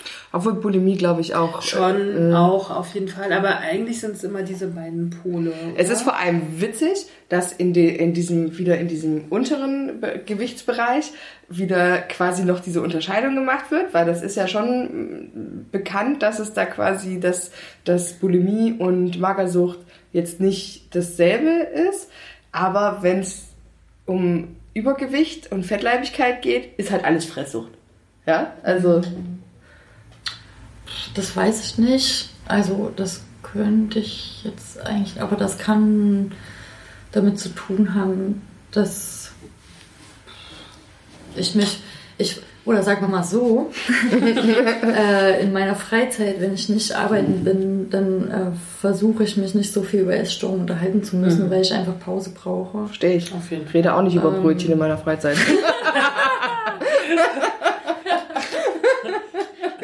Brötchen könnte ich zum Beispiel super reden. ähm, ja, und das da, we- wenn ich, äh, we- wenn ich darüber rede, bin ich quasi auf Arbeit und unter Kollegen und äh, lese irgendwas dazu oder so und da wird es schon differenziert betrachtet. Hm. Ich glaube, das ist vielleicht auch so ähm, der Narrativ einfach innerhalb der Gesellschaft so. Ja, ja, das Glaube ich, meine- ne? meine ich ja. Genau, ja. Aber das, das meine ich ja. Da gibt es nur dieses eine, Ja. aber gesellschaftlich bekannt ist, dass bei quasi untergewichtigen Menschen, dass es zwei Formen von äh, Störungen gibt. So. Nach oben hin ist das egal, ist alles eins. Das sind eh die, Alles die undisziplinierten Dicken. Ähm, ich würde noch mal wissen wollen, also wer kommt zu euch? Wie hoch ist so das äh, Aufkommen? Wie kann man sagen, in einem Monat oder so? Ähm, und warum findest du das wichtig, dass eine Stadt, wir haben 600.000 Einwohner ungefähr, ne? Warum ist es wichtig, dass es diese Anlaufstelle in so einer Stadt, Größe, sagen wir mal, wie Leipzig gibt, ne? Äh, warte mal, was war die erste Frage? Ähm, also der Anteil, also wie viele? Leute kommen Ja, erstmal? okay. Dann würde ich ta tatsächlich nochmal das Geschlecht, glaube ich, wissen. Ihr habt ja auch jemand männliches bei euch im Ja. Team, ne? Macht der vor allen Dingen Männerberatung?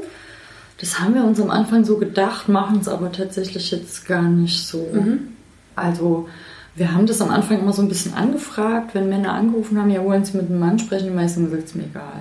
Okay. Fand ich auch interessant. Ja, ist interessant, Ja. ne? Aber Äh, wenn wir jemanden, wenn wir einen Mann da haben, der sagt, nee, ich will auf jeden Fall nur mit einem Mann reden, dann Habt ihr ist auch einen? möglich. Also sagen wir mal so, im Monat, wie viele Leute nehmen Kontakt zu euch auf? Habt ihr da Ja, Zahlen? ja, wir haben Zahlen. Also jetzt zum Beispiel im letzten Monat waren es äh, 75 Neuanfragen und Beratungen haben wir 130 gemacht. Also seit es uns gibt, äh, haben wir über 1000 Beratungen durchgeführt. Was jetzt drei Jahre, fast, Ja. also knapp drei Jahre sind. Und äh, ihr beratet, ihr beratet sozusagen vor Ort live, Ja. aber auch per E-Mail, ne? Wir beraten per E-Mail, wir beraten telefonisch, am liebsten natürlich persönlich und da sozusagen alle. Also äh, Betroffene, die von sich aus kommen, Betroffene, die mit von Angehörigen reingeschoben werden, Angehörige selbst auch ein ganz großer äh, Bereich, weil die wenig Unterstützung kriegen. Gerade wenn jemand nur eine ambulante Therapie macht, hat der äh, Partner oder die Eltern wenig Unterstützung so. Die beraten wir auch. Ähm, genau, dann haben wir Gruppenarbeit auch gemacht, viel und wir sind auch draußen tatsächlich ziemlich viel unterwegs, sowohl in Schulen als auch in ähm, allen möglichen Informationsveranstaltungen gemacht, ne, für also über Leipzig hinaus. Und ähm, no, nochmal diese letzte Frage, warum ist es in so einer Stadt wie Leipzig oder in dieser Stadtgröße wichtig, dieses an, diese Anlaufstelle zu haben? Oder würde es nicht reichen, wenn alle eine E-Mail an Dick und Dünn nach Berlin schreiben? So ganz provo provokativ. Mm, Also ich glaube, äh, das persönliche Gespräch ist total wichtig und wir haben auch die Beratungsstelle, die im Übrigen sehr schön ist, wie ich immer noch finde. Also Stimmt. Bilder hängen auch da. Ich genau, meine Bilder hängen auch. Genau. Äh, also genau dieses Ding, nicht zu einem Arzt reinzugehen oder nicht äh, in eine Klinik reinzugehen, ähm, in diese Räume, die bei vielen auch mit Angst verbunden sind, sondern bei uns hat man immer so ein bisschen das Gefühl, man kommt in so ein Wohnzimmer rein. Ne? Und äh, man muss seinen Namen nicht sagen, man kann da völlig anonym durchlaufen, man muss keine Karte irgendwo durchziehen, sondern es ist total niedrigschwellig. Ne? Da kann jeder sozusagen kommen.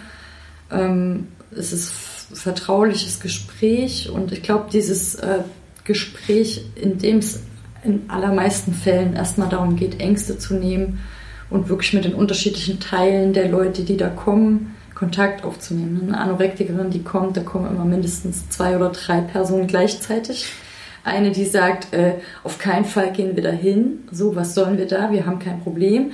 Die zweite sagt, äh, ja, irgendwie, aber gerade fallen mir meine Haare aus und das finde ich nicht mehr gut. Mhm. So. Ne? Und noch die, die sagt, ey, sorry, mir gehen die Leute rundherum auf die Ketten, die alle mich mhm. nerven. Mhm. Die drei hat man da auf jeden Fall im Raum. Mhm. Und äh, wichtiger Moment ist, zu den beiden, die irgendwie gesund werden wollen, Kontakt aufzunehmen und die zu nähren. Mhm. schön, schön. äh, mhm. ja, und ich glaube auch, dass wir mittlerweile doch ein ganz guter Name sind und uns ja auch immer wieder an der Gesellschaft, am gesellschaftspolitischen Diskurs beteiligen. Ne? Also genau das, was ihr ja irgendwie hier auch macht, das einfach in die Öffentlichkeit zu tragen, das zu, zu verhandeln, zu sagen so, hey, sorry, aber das macht was mit uns und unseren Körpern, wie die besprochen werden und wie die gezeigt mhm. werden, ne? wie Frauenrollen äh, sich überlegt werden und so weiter. Ne? Und das äh, mal irgendwie auszuverhandeln und auch zu sagen, so, ey, eure ganze Leistungsorgie, die ihr abzieht, so, das hinterlässt Spuren. Mhm. Und das äh, bringt auch Leute teilweise ums Leben, ne? weil die einfach äh, sich da so hart reinsteigern, dass äh, sie da nicht mehr rauskommen.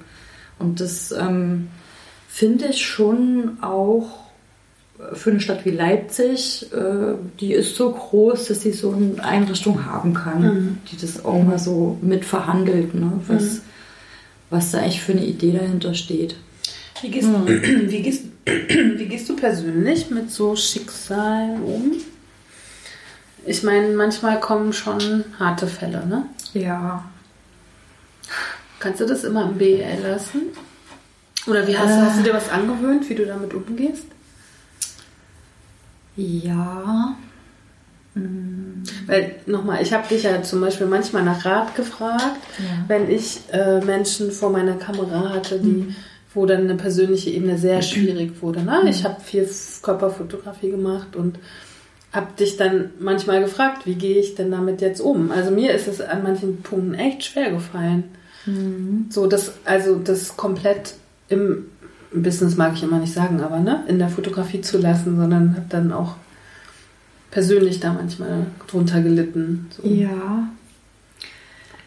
Äh, ich ich schaffe das nicht immer definitiv nicht. Ähm, und das finde ich auch gut.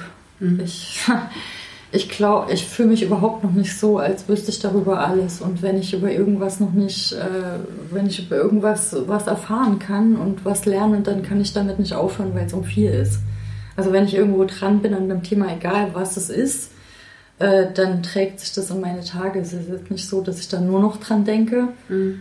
Äh, ich habe zum Glück zwei Kinder, die fordern äh, eine andere Präsenz auf einer anderen Seite. Das finde ich wirklich gut, weil das ist eine andere Welt. Mhm.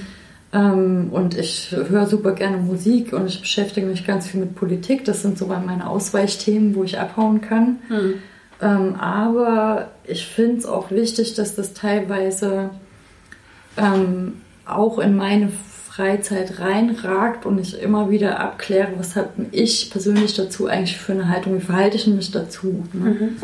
Also, mm, und dann ist es aber auf der anderen Seite auch wichtig, äh, das Vertrauen und die Verantwortung zu den Leuten zurückzuschieben. Also das ist eigentlich mein wichtigstes Tool. Äh, wenn ich da Schwierigkeiten kriege, dann reflektiere ich genau das und denke so, nee, Moment mal, wenn du nicht das Vertrauen hast, dass die Frau oder der Mann das selbst schafft, dann wird es schwierig. Mhm. Ne? Und dann äh, gehe ich zum Beispiel äh, in Intervision, also wir sind irgendwie sechs Kollegen insgesamt und dann kann man gut darüber reden. Das finde ich total gut, mhm. ne? dass man da sich austauschen kann. Mmh ja, dann habe ich auch noch so ganz einfache Rituale wie Fenster aufmachen ne? und äh, wirklich den Weg von der Arbeit nach Hause nehmen, um Sachen auch hinter mir zu lassen. Hm. Wir haben ja alle in den verschiedenen Stücken jetzt schon über unsere Beziehung zu unseren Körpern gesprochen. Mona, was hast du für eine Beziehung zu deinem Körper? ähm, Ich mag den mittlerweile sehr, sehr gerne. Das war anders. Also ich hab, bin ja selbst auch eine ehemalige Betroffene. Ich hatte Bulimie zehn Jahre lang. Ähm, und das auch extrem schwer zum Schluss. Ähm, und habe damit aufgehört, als ich 25 war. Äh, mittlerweile habe ich Demut. Das ist, glaube ich, eines der wichtigsten Gefühle, die ich meinem Körper gegenüber empfinde, was der alles mit mir mitgemacht hat. Also ich bin jetzt 42 und der ist wirklich durch viele äh, interessante Phasen Und er hat auch viel aushalten müssen, vor allem zu einer Zeit, als ich noch nicht verstanden habe, was ich da tue. Mhm. Ne? Ähm, und dann, ja, war es auch ein Teil, äh, die beiden Kinder zu kriegen und zu sehen, was der da macht, wie der sich verändert. Ne? Ähm, und auch da zum Beispiel mal äh, ganz klar zu merken, was ich nicht will, nämlich damit, dass man ein Kind in sich drin hattet und dann plötzlich so besprochen wurde die ganze Zeit. Also ich glaube, das ist was, das kannte ich war äh, schon immer schlank, so wie jetzt auch. Und äh, da wird man auf eine andere Art und Weise besprochen, glaube ich, als ihr das kennt. Mhm. Ich weiß manchmal nicht, äh, ob das immer so gut ist, äh, weil ähm, das hab, ist mir auch aufgefallen, als ich euch zugehört habe.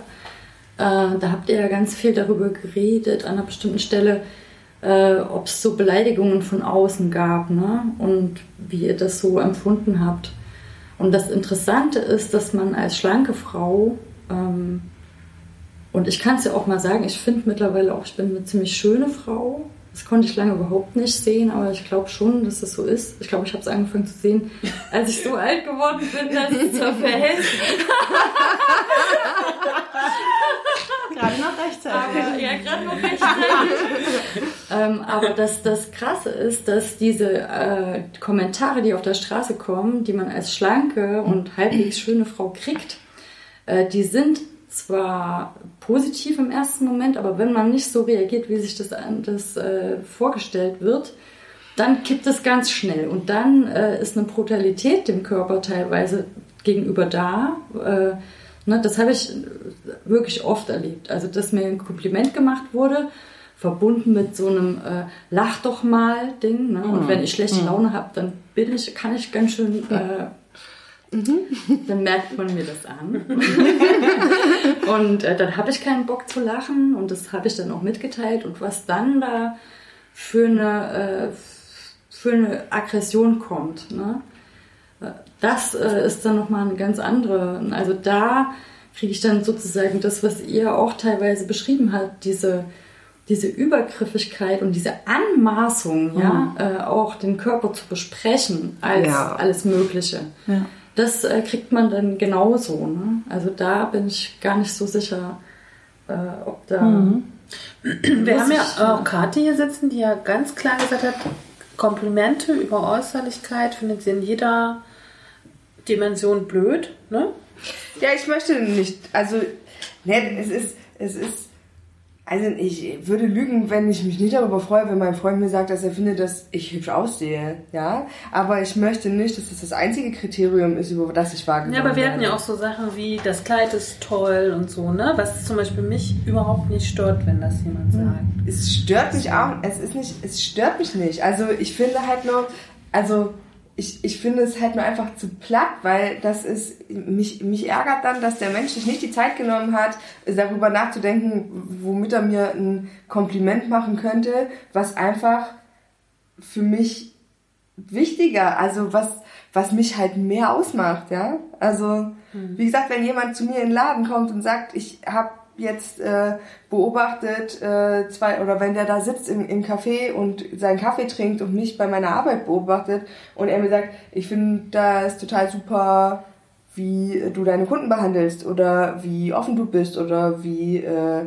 was du für für für Know-how hast über mhm. die Backwaren, die du verkaufst. Ja? Das sind Sachen, wo ich sage, ja Mann, genau so.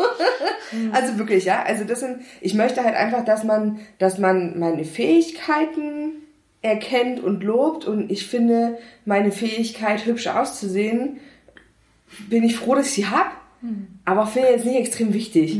F- äh, Geht mir auch nicht so, aber ich finde es nicht schlimm, wenn das jemand tut. Du hast es halt so gerade, du hast es die ganze Zeit so abgewertet und ich, Ja, ich möchte, ich, ich, möchte bin dem wohlwollend gegenüber, wenn das jemand Ja, sagt. ich bin, mich, mich, mich, mich nervt's halt immer, ne? Also ich, wie gesagt, ich, ähm, in bestimmten Situationen würde ich lügen, wenn ich sagen würde, das, das freut mich nicht, ne? Aber so, wenn ich dann, wenn ich dann fünf Minuten drüber nachdenke, denke ich mir, oh ja, hm, eigentlich ärgert's mich, dass es so, wieder sowas ist, ne?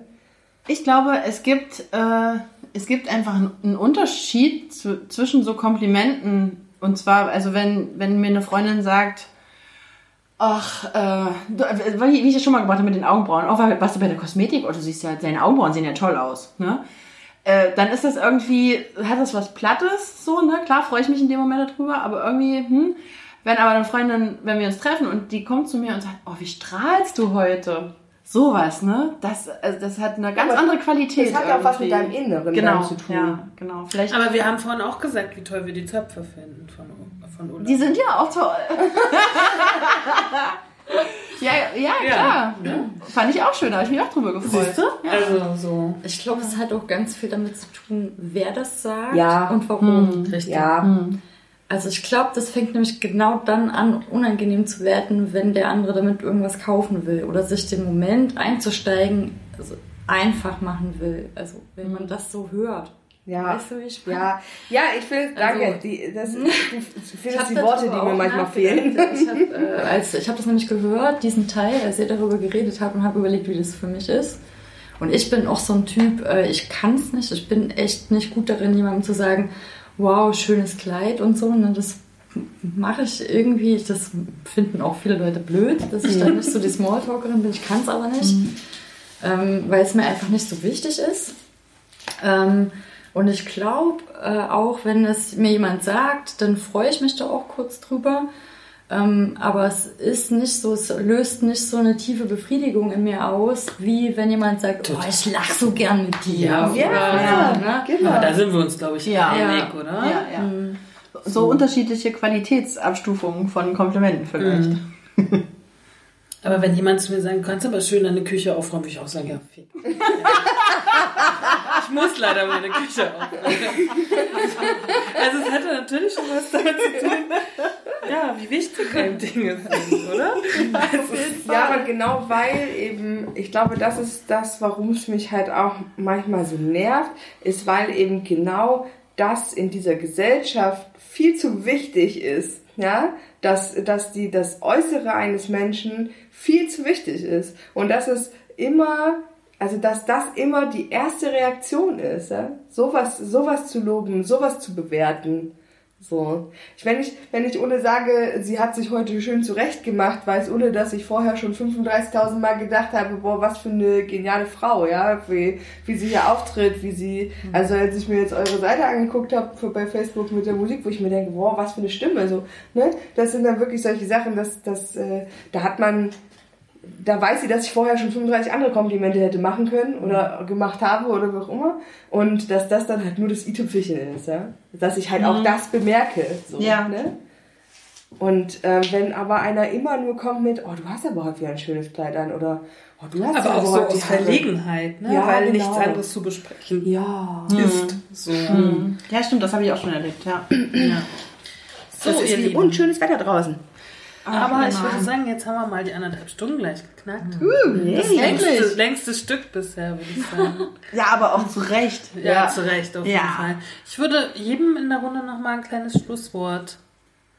Überfordere mich nicht schon wieder. Auf jeden Fall. Weil ihr kanntet ja bis heute das BL nicht. Das ist korrekt. Ne? Also fangt mal an, Mädels. Anfangen? Mona und ich machen an. das jetzt, schieben das schön für euch. Also ich äh, möchte mich wirklich von Herzen bei dir bedanken, dass du heute da warst und äh, mit uns diese, dieses Stück gefüllt hast, auch mit den Massen an Informationen. Ich hatte so viele Aha-Momente heute und ich fand es super interessant, äh, auch in diese, in diese Thematik. Wir sind ja noch nicht mal tief drin gewesen, also wir haben ja nur an der Oberfläche gekratzt. Ähm, aber es hat mir so gut getan, dir zuzuhören und ähm, so viel darüber zu erfahren. Und da habe ich wieder gemerkt, wie tabuisiert ähm, mit, mit Essstörungen ganz allgemein ähm, umgegangen wird, auch wenn wir jetzt unter uns in diesem Podcast darüber reden, auch wenn das für uns einzeln schon lange ein Thema ist, merke ich trotzdem, wenn wir jetzt hier dich sitzen haben und du äh, so, in, also interner ist das falsche Wort, aber so Details zu bestimmten Sachen lieferst, also wie nah mir das geht und was ich alles nicht wusste, so, ne, und wir war, sind echt an der Oberfläche nur und das hat mir, also wirklich füllt mir das Herz und ich fand das ganz großartig. Vielen, vielen Dank. Ja. Jetzt kommt ihr. Ja, ist schön, dass du eigentlich auch schon alles gesagt hast. Nein, auch von mir äh, danke. Wir kannten uns ja vorher nicht. Ähm, ich kannte die Institution nicht. Finde es super wichtig, dass es sowas gibt. Ich finde super wichtig, dass darüber informiert gibt, dass es diese Möglichkeiten gibt, sich Hilfe zu suchen und auch, dass die ganzen Möglichkeiten von äh, Störungen einfach auch mal besprochen werden. Weil, wie gesagt, ich glaube, dass viele Leute einfach für sich noch gar nicht festgestellt haben, dass sie eventuell unter sowas leiden und dass es dafür Hilfe gibt. Also, und ich finde das, ich finde das super, super wichtig. Dann, äh, für, ja, tut mir leid, ich hole immer ein bisschen aus. Ich sag immer Bescheid, wenn ich mit den Komplimenten nicht mehr umgehe. Ja. nee, ich finde, du machst, also schon als du hier reingekommen bist, du bist, du hast halt einfach ein ganz, ganz, äh, du bist ein ganz offener Mensch. Also ich finde, also wie du mit uns auch jetzt hier gleich in die Kommunikation auch schon vor der Aufzeichnung gegangen bist, sehr sensationell. Also äh, ich glaube, alle Menschen, die ins BL gehen und äh, wenn deine Kollegen auch so sind, dann ist das. Also ich glaube, ihr seid da alle richtig in dem Job auf jeden Fall, ne? Also weil ich glaube, genau diese Attribute braucht's, um jemanden, der Angst hat, auch sich mit äh, seiner Unzulänglichkeit, die er ja so empfindet, in der Regel, wenn man sich als gestört empfindet und Hilfe sucht, ähm, um sich ernst genommen zu fühlen, um sich ähm, wohlzufühlen und aufgehoben und eine Atmosphäre äh, zu schaffen, einfach in der man sich öffnen kann. Ich glaube, das machst du sehr, sehr gut. Äh, hast du ja bei uns heute hier auch ganz gut geschafft. also auch von mir herzlichen Dank, dass du unser Gast warst.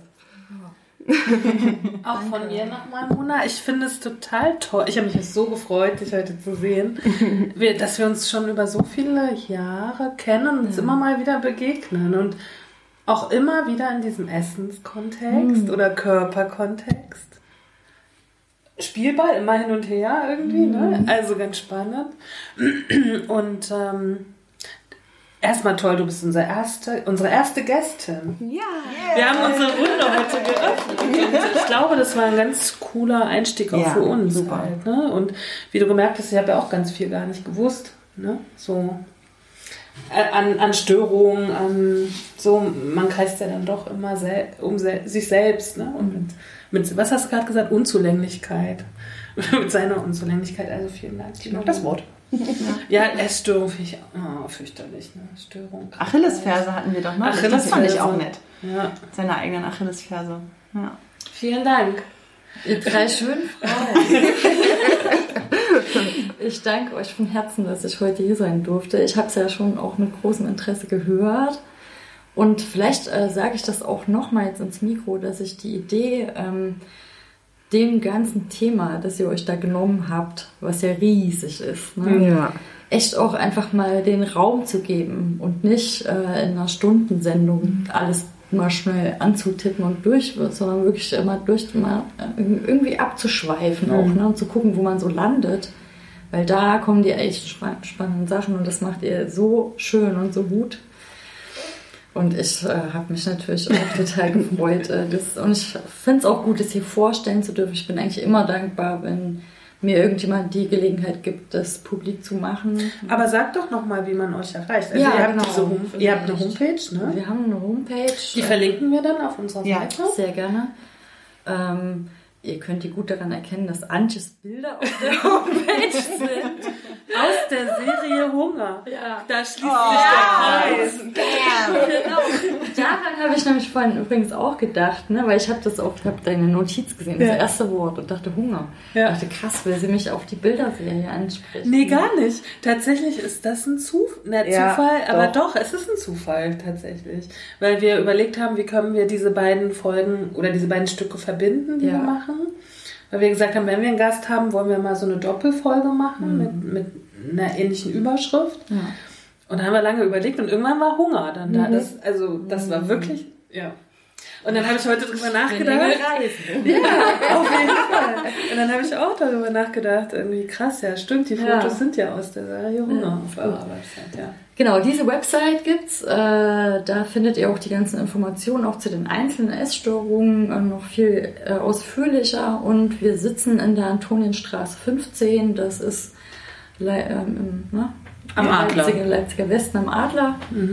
Äh, relativ einfach zu erreichen und man kann uns eigentlich auch jeden Tag ne, von Montag bis Freitag anrufen. Es gibt natürlich klare Öffnungszeiten, wo auf jeden Fall jemand ans Telefon geht, aber eigentlich kann man fast immer drauf sprechen und wird schnell zurückgerufen. Und wir haben ja auch, glaube ich, ganz viele Hörer in ganz Deutschland. Ähm, wonach sucht man, wenn man jetzt in einer anderen Stadt ist oder in einer anderen Gegend und was Ähnliches sucht? Was Äh. empfiehlst du da? Schwierig. Also es ist wirklich schwierig. Ne? Es sind die drei großen. Was hast du ähm, gesagt? Frankfurt, Berlin, ne? Äh, Frankfurt, Berlin und ich weiß jetzt gerade nicht, wo die dritte Hamburg, glaube ich. Äh, München, ne? Anhalt ist München, genau. Ähm, ja, tatsächlich, äh, wir haben ja jetzt uns sachsenweit so ein bisschen umgeguckt, wo könnte man hingehen. Das sind Familienberatungsstellen, die das mitberaten. Manche Frauen im Jugendamt kennen sich ein bisschen damit aus. Äh, Es sind Suchtberatungsstellen, die darüber manchmal Kenntnis haben oder das mitberaten oder zumindest wissen, wo man hingehen kann. Ähm, man kann Glück haben mit seinem Hausarzt oder Gynäkologen, wobei es da auch viele dunkle äh, Kapitel gibt. Ne? Da werden wir auch ein Stück drüber Ja, machen. Mhm. äh, genau. Ähm, und ich glaube, das, also man kann im Prinzip eigentlich auch schon bei uns anrufen, wenn man einen telefonischen Kontakt haben will. Ähm, aber für einen persönlichen Kontakt, ich meine, notfalls äh, kann man immer versuchen, eine Selbsthilfegruppe zu gründen. Ne? Ist auch eine Idee. Hm. Ja, gute Idee. Also- ja. äh, da über das Gesundheitsamt sich mal melden. Da gibt es äh, Selbsthilfegruppen, Kontaktstellen ähm, und fragen, ob es noch mehr Betroffene gibt, die daran äh, Interesse haben. Oder manchmal gibt es auch so gemischte Gruppen, ne, die Angststörungen, Depressionen oder sowas zusammen und da kann man sich dann mit rein. Also wenn es gar nichts anderes gibt, ne, dann, dann so. Aber lieber äh, von Anfang an mit einrechnen, dass man drei oder viermal irgendwo anklopfen muss. Wenn man es nur einmal machen muss, ist dann nicht so schlimm. Aber ähm, die, die Enttäuschung mit einrechnen und weitergehen, weitergehen, weitergehen, bis man irgendwo angekommen ist. Ne? Nicht aufgeben. ja, dranbleiben. Ja. Ja, Dranbleiben, das ist ein schönes Stichwort. dranbleiben, ja, für alle. Tatsächlich Für alle. in jeder Art und Weise. Wir wollen natürlich auch, dass ihr dran bleibt. Ihr könnt auch auf unsere Website gehen. Da verlinken wir diese ganzen Informationen zu jedem Stück. ja, Ähm, genau. Und ansonsten würde ich sagen, ist es das für heute gewesen. Antipöse Stücke mit Ulrike Lichtenberg. Katharina Sophie Hautmann. Mona Herdmann. und Antje Krüger. Tschüss. Tschüssi. Ciao. Cause not eating cake's not gonna help. What helps us is a riot. Cause honey, did you ever notice the dying diet? Not eating cake's not gonna help. What helps us is a riot. Cause honey, did you ever notice the dying diet?